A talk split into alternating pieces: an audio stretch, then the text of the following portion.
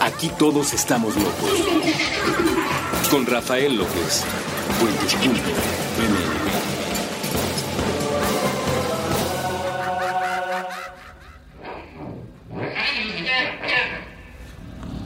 Bienvenidos a Supracortical, yo soy el doctor Rafa López, soy médico cirujano por la Universidad La Salle, soy psiquiatra por la UNAM y consultor y comunicador en semiología de la vida cotidiana. El día de hoy quiero platicar con ustedes de un tema muy interesante, la susceptibilidad, el rasgo dominante, los traumas y su impacto en la vida diaria.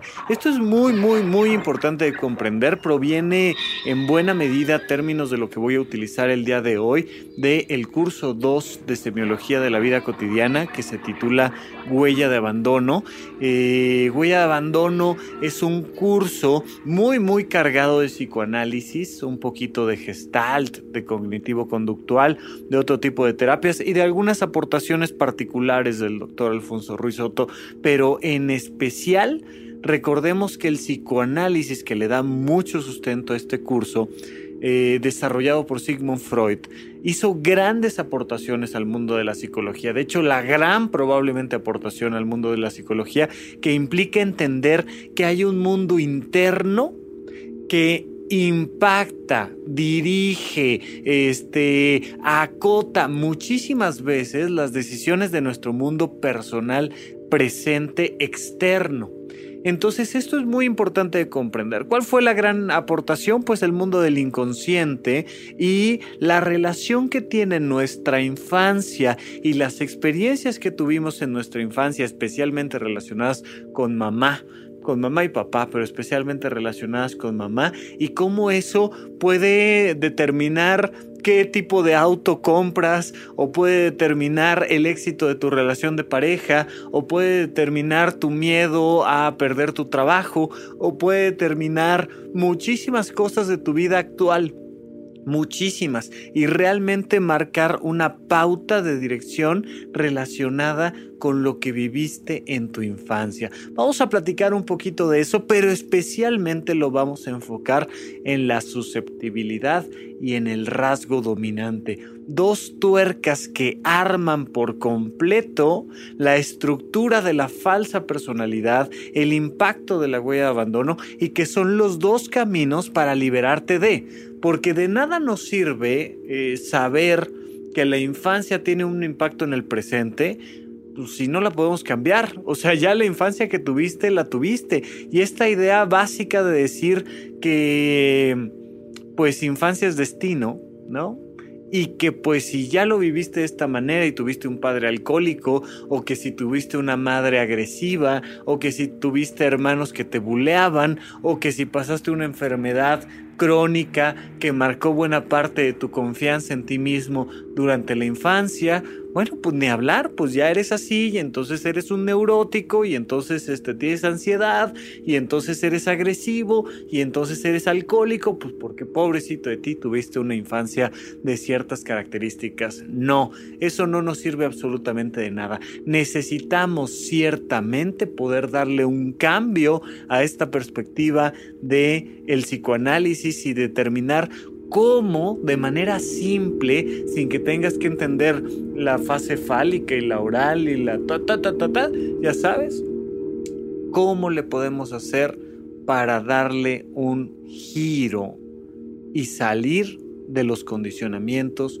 de nuestros traumas, de nuestro pasado, de este monstruo del inconsciente que además igual que los fantasmas no los podemos ver y por eso tanto nos asustan, porque es más fácil tenerle miedo a algo que no puedes ver y el inconsciente pues por inconsciente no lo puedes ver. Vamos a platicar un poquito de eso y para comenzar vamos a explicar que sí, que efectivamente lo que vas viviendo en el pasado tiene un impacto en tu presente. Todos los seres humanos, todos, todos, todos, todos, nacemos con un miedo natural a ser rechazados, a ser abandonados. De ahí el terminajo de la huella de abandono. Cuando hablamos de la huella de abandono, ¿dónde está esta huella? Esta huella proviene de la lingüística y proviene de Ferdinand de Saussure y proviene de, de algunos rincones de los cuales no me voy a clavar mucho en explicar. Pero quiero que se entienda que es una huella psíquica. ¿Sí? Cuando yo te hablo a ti de árbol, tú escuchas la palabra y haces una traducción cognitiva, ya tienes tú adentro de tu cabecita una imagen que significa árbol tienes una huella psíquica, tienes como una especie de tatuaje, imagínate que pudieras tatuar en tu cerebro todas las imágenes de todo lo que tienes, por supuesto que no es propiamente así, pero sí existe una huella psíquica, un algo que ya no cambia, cuando yo te digo silla, cuando yo te digo mesa, cuando yo te digo mamá, fíjate en este ejemplo muy claro, no es lo mismo que yo te diga mother y que te diga mamá en inglés a que te diga mamá. Cuando te digo, oye, piensa en mamá, tú lo que piensas es en tu mamá, no en una mamá. Pero cuando escuchas el término en otro idioma, lo que piensas es en cualquier mamá y entonces tienes una huella psíquica para los idiomas, para cada término de cada idioma, pero por supuesto que tienes una huella psíquica para eh, tu propia vida y lo que tú has ido acompasando a lo largo de tu vida se va creando una imagen mental, un tatuaje mental y hay mucha gente que se ha quedado con huellas psíquicas como la idea por ejemplo de que son feos. Ah, pues es que eres feo Ajá, y entonces como que ya se queda tatuada la idea de que eres feo, de que eres gordo, de que eres tonto, de que eres rápido y exitoso, de que eres guapo, de que eres lo que tú me digas. Y se te va quedando tatuada esa idea y perdura en el tiempo. Y entonces tu idea de que eres tonto porque no sabías este, la tabla del 7 o tu idea de que eres tonto porque te costaba trabajo eh, la materia de español, te empieza a acompañar a lo largo de toda la vida y se va cada vez haciendo más marcada, más marcada, más marcada, más marcada. ¿De dónde vienen estas huellas psíquicas? Estas huellas psíquicas vienen de la repetición de la repetición de estímulos emocionales. Acuérdate que finalmente una huella psíquica no es otra cosa más que la memoria y un elemento crucial, de hecho, el elemento fundamental para hacer que un recuerdo se quede marcado, se quede así eh, tatuado en tu cerebro, es la memoria. Le comentaba yo en, en el pasado programa de la unidad de psicoterapia intensiva de UPSI en YouTube, cuando hago estas sesiones en vivo a través de YouTube, le comentaba yo a un chico, le decía, ¿quieres saber qué es tu vocación? ¿Cuál es tu vocación? Encuentra qué es aquello que más fácilmente memorizas. Tú te das cuenta de cómo hay chicos, chicas, que se saben todos los nombres de los jugadores de fútbol soccer, que saben exactamente cuándo fue el último gol, quién lo metió, en qué segundo, de qué manera, quién era el portero al que le metieron el gol. Y dices, oye, ¿cómo te sabes tanto maldito dato inútil? Pues igualmente que te puedes saber datos inútiles de la medicina o te puedes saber datos inútiles de la arquitectura, pero que siempre están relacionados con la emoción te emociona. Te acuerdas perfectamente del Mundial del 50 y no sé qué, porque bueno, la emoción que te produce ver esos goles en repetición o escuchar a los comentaristas y entonces esa emoción es lo que le da fuerza a la huella psíquica. Claro que es exactamente igual la emoción positiva que la negativa para generar un recuerdo. De ahí estas frases arcaicas pero ciertas que te decían la letra con sangre entra. Imagínate esta frasecita de la letra con sangre entra.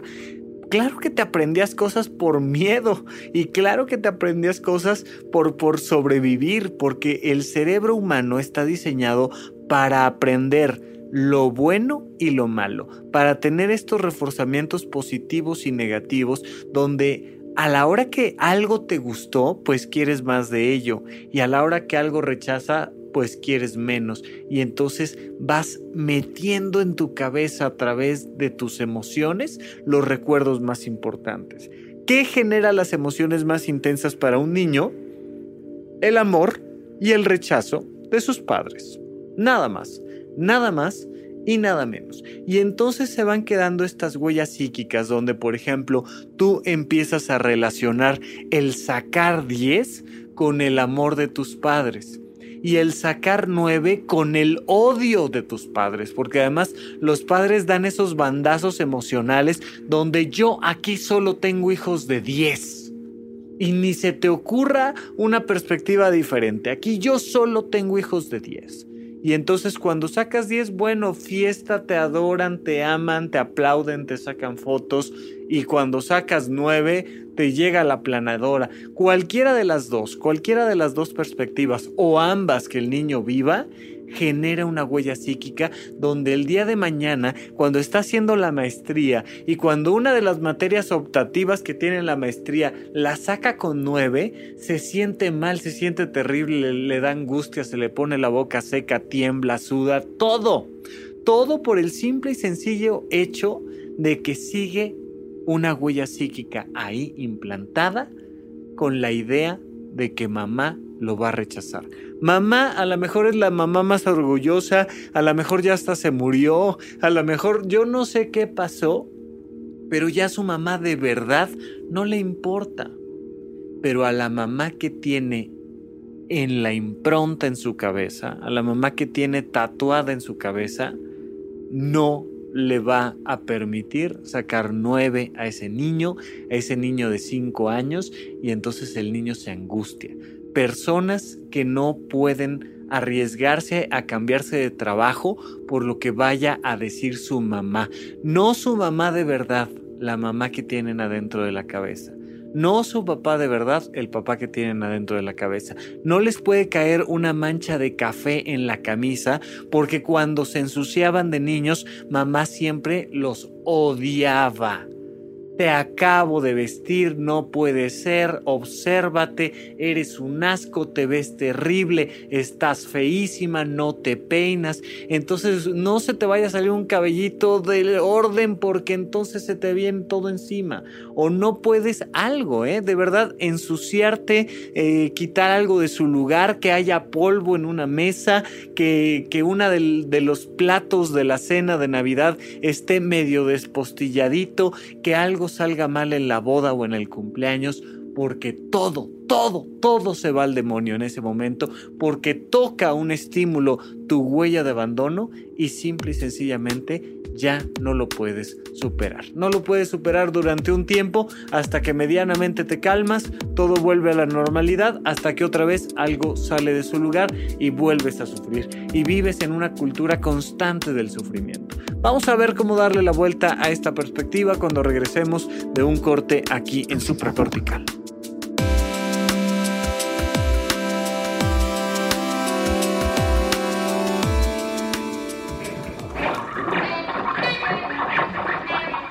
La voz de la calle. Un programa callejero hecho por valedores. Hecho por valedores. Nuevo episodio todos los domingos a partir de la 1 pm. La voz de la calle.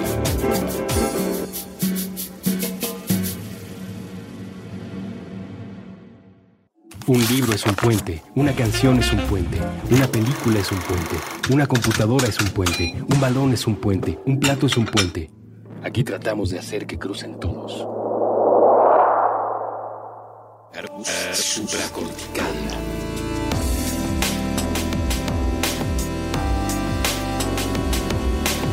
Estamos de regreso con ustedes aquí en Supracortical. Yo sigo siendo Rafa López. Los invito como siempre a que entren a rafalopez.net y a que se suscriban. Hasta abajo viene un botón de suscripción o me pueden mandar algún comentario, alguna pregunta a través de contacto arroba. Bien, seguimos adelante con esto de la huella de abandono, la susceptibilidad y el rasgo dominante. ¿Qué es entonces la susceptibilidad? La susceptibilidad es una herida psicológica que tú en particular tienes. Todos tenemos nuestras propias susceptibilidades. Todos tenemos alguna susceptibilidad, pero no en todos es la misma.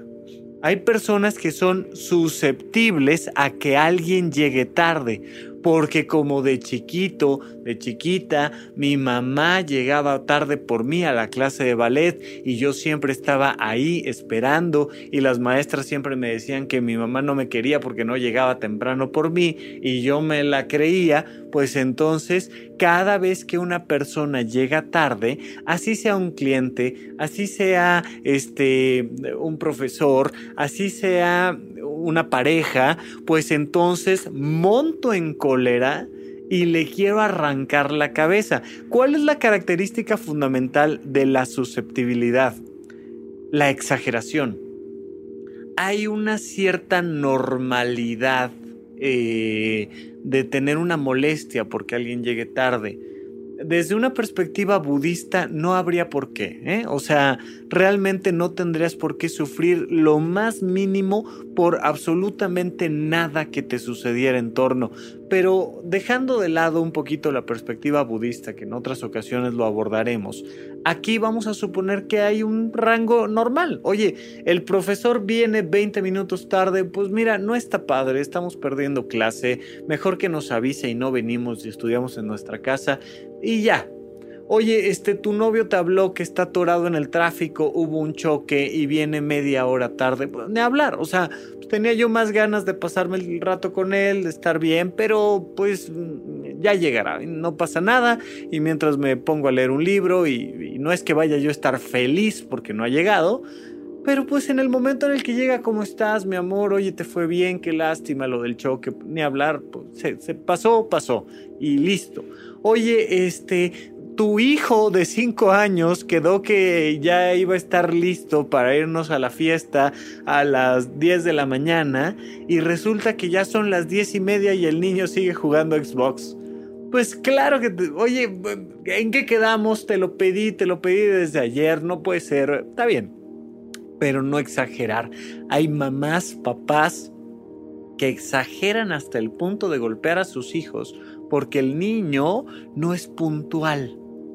Oye, ¿por qué te afecta tanto la impuntualidad? Hay personas que me han dicho, muchas, no soporto la mentira.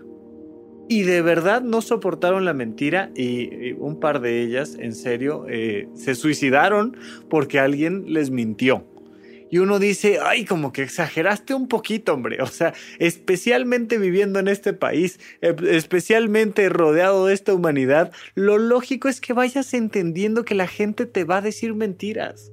La gente te va a dar información a medias, la gente va a buscar un beneficio, la gente va a buscar contarte una mentira para no meterse en un conflicto contigo es normal. Oye, pero no debería de ser, no debería de ser. Oye, pero podría ser de otra manera. Claro que podría ser de otra manera.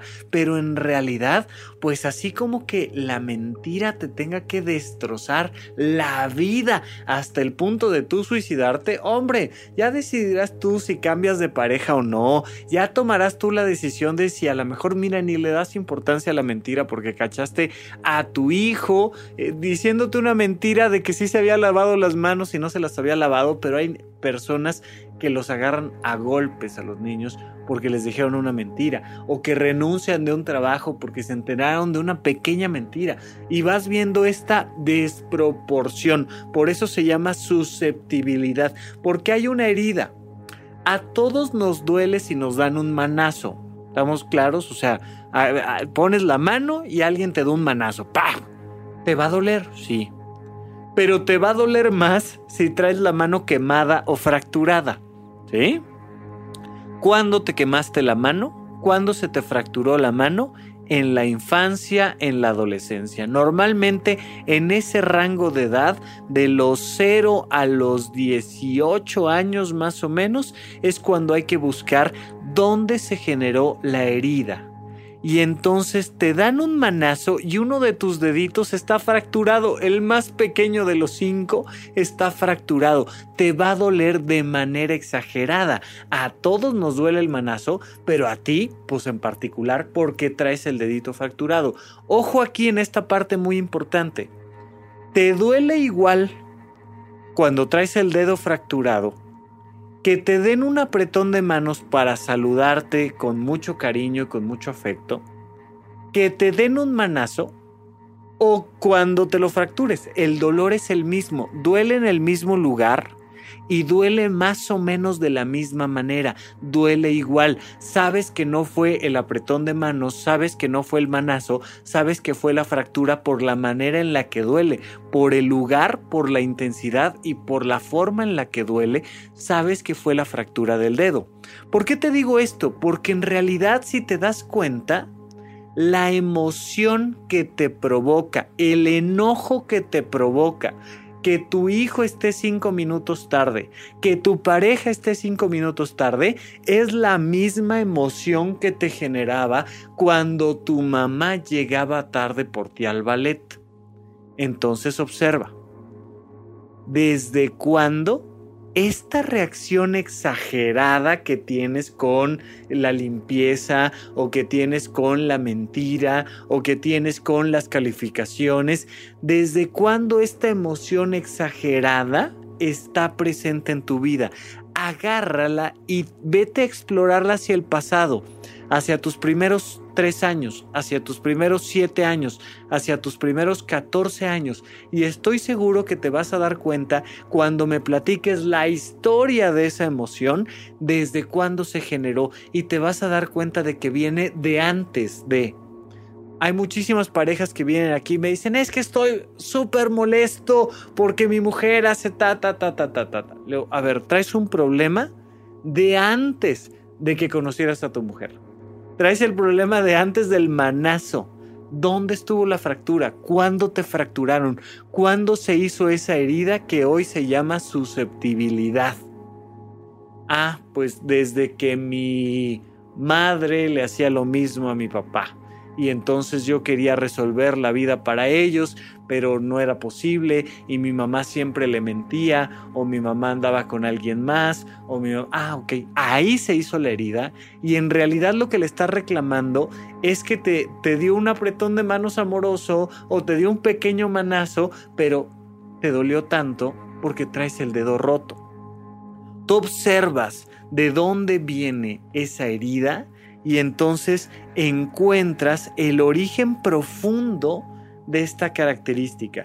¿Qué pasa? Que ante una susceptibilidad respondes con un rasgo dominante. Ojo aquí. Cada vez que me dan el apretón de manos y me duele la fractura, en cada ocasión suelto una patada. La fractura es la susceptibilidad. La huella es el día que se generó la fractura y la patada es el rasgo dominante. Es la, menor, es, la manera con la que reaccionas ante la herida y es la manera con la que reaccionas ante el dolor. Cada vez que alguien llega eh, impuntual, tú reaccionas con coraje o con tristeza.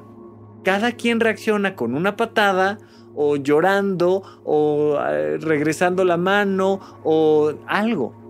Pero puede ser con tristeza, puede ser con ansiedad, puede ser con coraje, puede ser no con coraje sino con furia, puede ser con celos, puede ser con lo que me digas. Pero observa cómo hay una relación directa entre una característica como eh, el ensuciarte y entonces cada vez que te ensucias, que te cae una gotita de café en el cuello, respondes con tristeza, profunda tristeza. Y entonces te sientes mal contigo y te sientes culpable y te sientes feo o te sientes fea y, empiezas a, meterte en esta, en esta emoción donde ya no quieres ver a nadie y entonces ya no das la presentación porque se te manchó la camisa, porque se te manchó la blusa o porque cualquier cosa. O una persona llega tarde, tu pareja llega tarde y entonces ya prácticamente te estás divorciando porque asumes que te, le das exactamente lo mismo, que no le importas, que si le importaras llegaría temprano. Esto que es una frase que he escuchado muchísimas veces si te importara, harías tal cosa. Lo dicen hasta las amigas, lo dicen en reuniones sociales. No, hombre, si en realidad te amara, se mudaría de, país. Si en realidad te amara, entonces te hablaría todos los días. Si en realidad te amara, te daría tu espacio. Si en realidad te amara, ¿cómo sabes?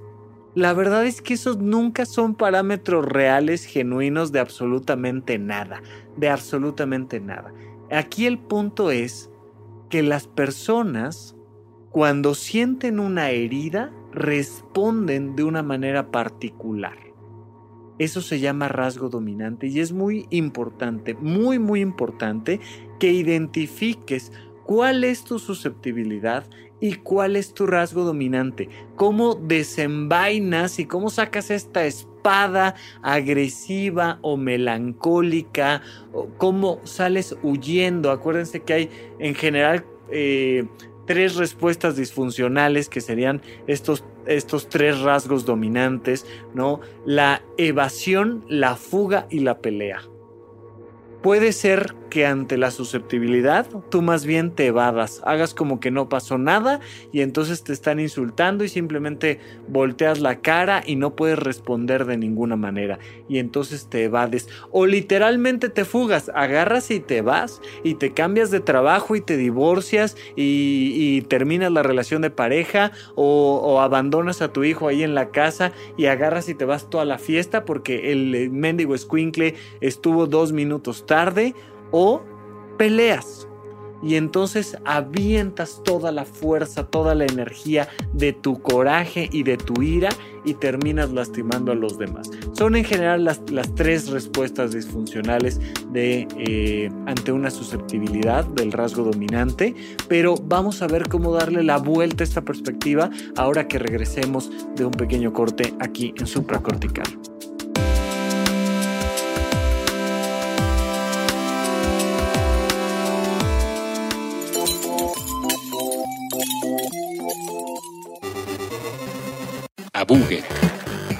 No se vale trabar. Con Andrés Boludo Durán y Gabriel Alcántar Shock. Todos los martes a la una de la tarde. A través de Puentes.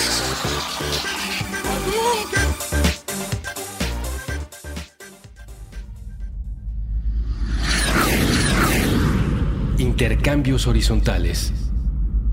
Puentes. Madame. Conversaciones de diseño con Ana Elena Malé. Con Ana Elena Malé. Nuevo episodio todos los jueves a las 10 de Puentes.m.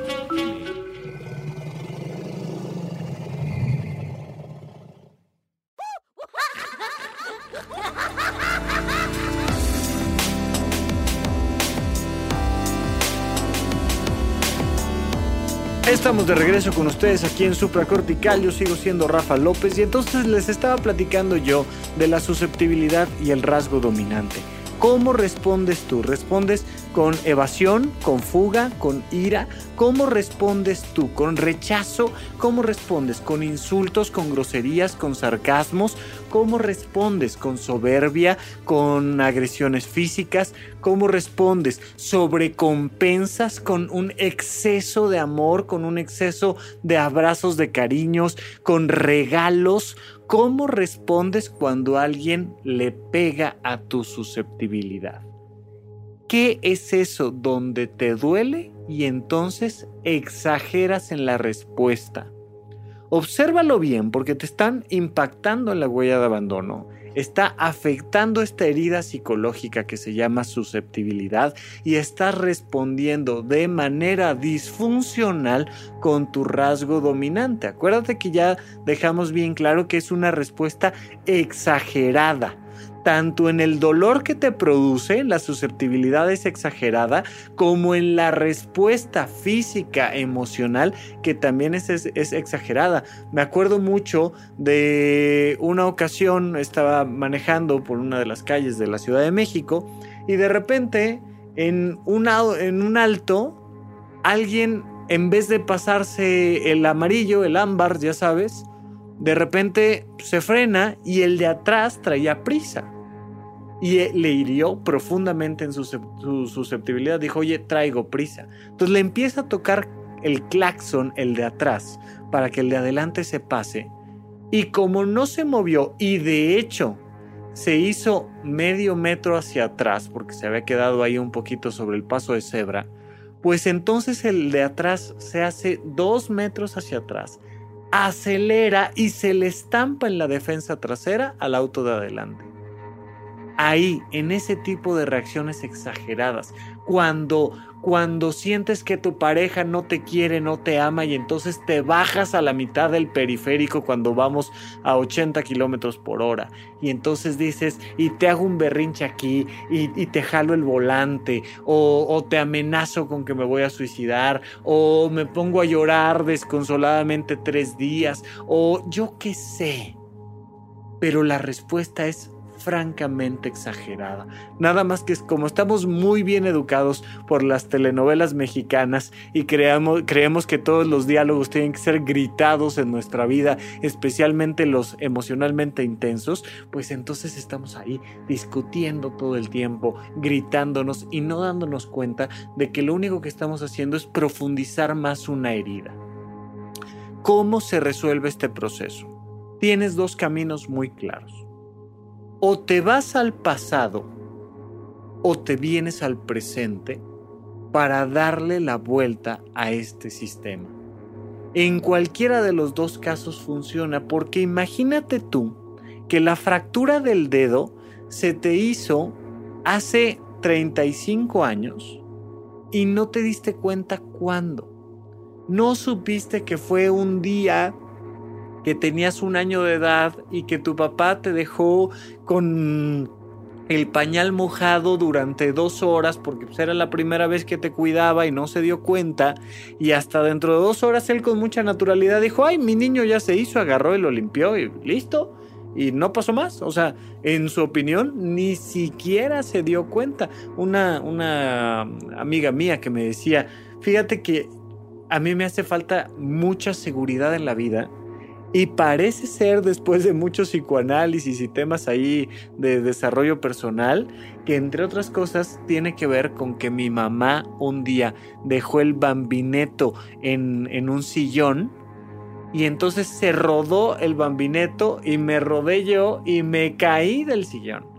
Es una niña de menos de un año y que hasta ahora que buscándole y buscándole la, falta de seguridad, la falta de confianza, la falta de apoyo, de repente su mamá dice, oye, ¿no tendrá que ver esto? ¿Cómo crees? ¿Cómo que me caí del maldito bambineto? Te, pues te caíste, hombre, o sea, te caíste a la alfombra, no estuvo tan grave, algo, pero a lo mejor no te enteras. A lo mejor no te enteras nunca. A lo mejor no sabes cuándo se generó la herida. Si no sabes cuándo se generó la herida, se trabaja sobre el rasgo dominante en el presente. Pero si sabes cuándo se generó la herida, se trabaja sobre la herida y la susceptibilidad en el pasado y en el presente. Me explico. Lo primero que tienes que entender, si identificas que lo que pasa es que tu mamá no llegaba por ti al ballet, es comprender que ya no tienes 10 años, que ya no vas al ballet y que ya no necesitas que tu mamá pase por ti.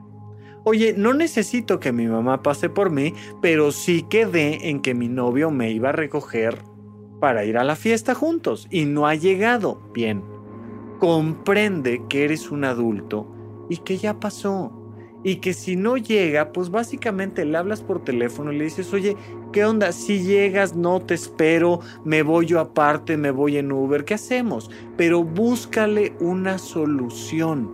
Date cuenta de que ya no eres un niño. ¿Sabes por qué nos duele tanto? Porque seguimos creyendo hoy por hoy que somos un niño. Cuando te entregan tu calificación de la maestría y sacaste nueve, sigues pensando que eres un niño. Cuando te das cuenta de que ya no lo eres, de que ya pasaste la primaria, de que ya pasaste la secundaria, la prepa, la licenciatura y de que estás haciendo la maestría por gusto, se te quita el dolor. Se cierra esa herida ¿Por qué se cierra esa herida? Por la simple conciencia de que ya pasó. Pero si no logras hacer ese juego de comprender que ya pasó, sea porque te cuesta mucho trabajo o porque francamente no identificas de dónde viene la herida en cuestión, pues entonces das un paso y trabajas sobre el rasgo dominante, la manera en la que respondes. Tú tienes una manera habitual de responder a. Y entonces cuando tus empleados no te entregan el reporte, tú tienes una manera normal de responder, una manera habitual de responder. Y entonces gritas, manoteas, despides, este, frunces el ceño, te quitas el saco, la corbata para entonces ponerte en pie de lucha. Cualquier cosita que hagas diferente va a empezar a cicatrizar la herida. Ojo aquí. Si tú normalmente pides el reporte a las 10 de la mañana en tu escritorio y siempre llegas y te sientas en la misma silla a buscar el reporte y si no está, dejas el saco, te levantas, vas a la oficina de quien te debió de haber dado el reporte y le gritas, cualquier cosa diferente que hagas en ese proceso va a trabajar sobre tu herida y te va a hacer que te duela menos. Entonces llegas, no está el reporte y dices, ok, estoy trabajando sobre mi rasgo dominante. Si estoy muy enojado, lo primero que voy a hacer es voy a ir a darme una vuelta a la cuadra y luego voy a pedirle a la persona que en vez de que yo vaya a su oficina, él venga a la mía y vamos a platicar del tema del reporte. Solo por el hecho de cambiar un pequeño elemento o de decir, oye, ¿sabes qué? En vez de que me traigan el reporte aquí a las 10 de la mañana, yo voy a pasar por él. O vas haciendo pequeñas modificaciones presentes y se genera un cambio total. En vez de que yo termine con mi relación de pareja porque llegó 5 minutos tarde o media hora tarde, lo que voy a hacer es irme yo solito a la fiesta y platicar con él un día después, decirle, ¿sabes qué? No te voy a esperar, este, me voy yo a la fiesta, platicamos mañana. Y haces el cambio, haces el cambio de perspectiva y entonces vas a empezar a trabajar sobre la herida, aunque no sepas de dónde proviene. No importa que no sepas de dónde proviene. La parte importante es que cambies el rasgo dominante. Si normalmente pateabas con la derecha después de que te daban el apretón de manos, pues ahora pateas con la izquierda. Y te vas a dar cuenta de que poco a poco, conforme le pongas atención al rasgo dominante, conforme le pongas atención a la susceptibilidad y vayas cambiando tu respuesta por una más funcional, vas a lograr liberarte de ese automatismo, de ese inconsciente, de eso que genera hoy en día que pierdas un trabajo, que termines con una gran relación de pareja, que abandones la maestría, que te dé miedo arriesgarte a algo porque todo el tiempo respondes en automático. No respondas en automático, tómate un segundo. ¿Se acuerdan del famosísimo cuenta hasta 10 de Canal 5? Es simplemente ahí trabajar sobre el rasgo dominante. ¿Qué hago? Que cuando mi hijo saca 8 de calificación o 6, pues entonces lo que hago normalmente es que le grito. Muy bien, ¿qué pasaría si en vez de primero gritarle y luego comprarle un helado, primero le compras un helado y luego hablas con él de sus calificaciones? Tú ya sabes que sacó 6. Primero cómprale un helado. Ven, vamos al parque, vamos a comprarte un helado y luego platicamos de las calificaciones. Un pequeño cambio en la forma, en el ritmo, en el orden de tu respuesta va a darte la libertad de dar una respuesta mucho más funcional y te va a liberar de tu pasado. Esta es la parte importante que hay que entender, que te va a liberar de tu pasado. No es por proteger a tu niño, a tu empleado o a tu pareja es por ser un poquito más feliz tú, un poquito más libre tú. Por ser capaz de realizarte cada día un poco más. Muy bien, bueno, pues hasta aquí nuestro episodio del día de hoy. Esto fue un poquito sobre la huella, el rasgo dominante y la susceptibilidad.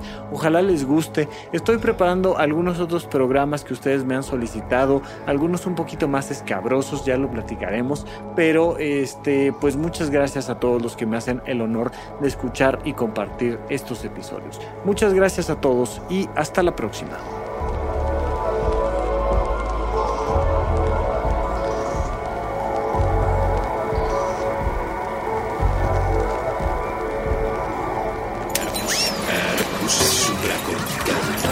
Aquí todos estamos locos.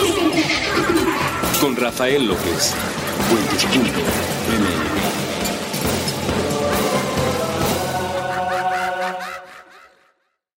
¿Quieres regalar más que flores este Día de las Madres? The Home Depot te da una idea. Pasa más tiempo con mamá plantando flores coloridas, con macetas y tierra de primera calidad para realzar su jardín. Así sentirá que es su día todos los días. Llévate tierra para macetas Bigoro por solo $8.97 y crece plantas fuertes y saludables dentro y fuera de casa. Recoge en tienda y sigue cultivando más momentos con mamá en The Home Depot. Haces más, logras más. Más detalles en homedepot.com diagonal delivery. Hello, it is Ryan, and I was on a flight the other day playing one of my favorite social spin slot games on chumbacasino.com. I looked over the person sitting next to me, and you know what they were doing? They were also playing Chumba Casino. Coincidence? I think not. Everybody's loving having fun with it. Chumba Casino is home to hundreds of casino style games that you can play for free anytime, anywhere, even at 30,000 feet. So sign up now at chumbacasino.com to claim your free welcome bonus. That's chumbacasino.com and live the Chumba life. No purchase necessary. Group. Void were prohibited by law. See terms and conditions. 18 plus.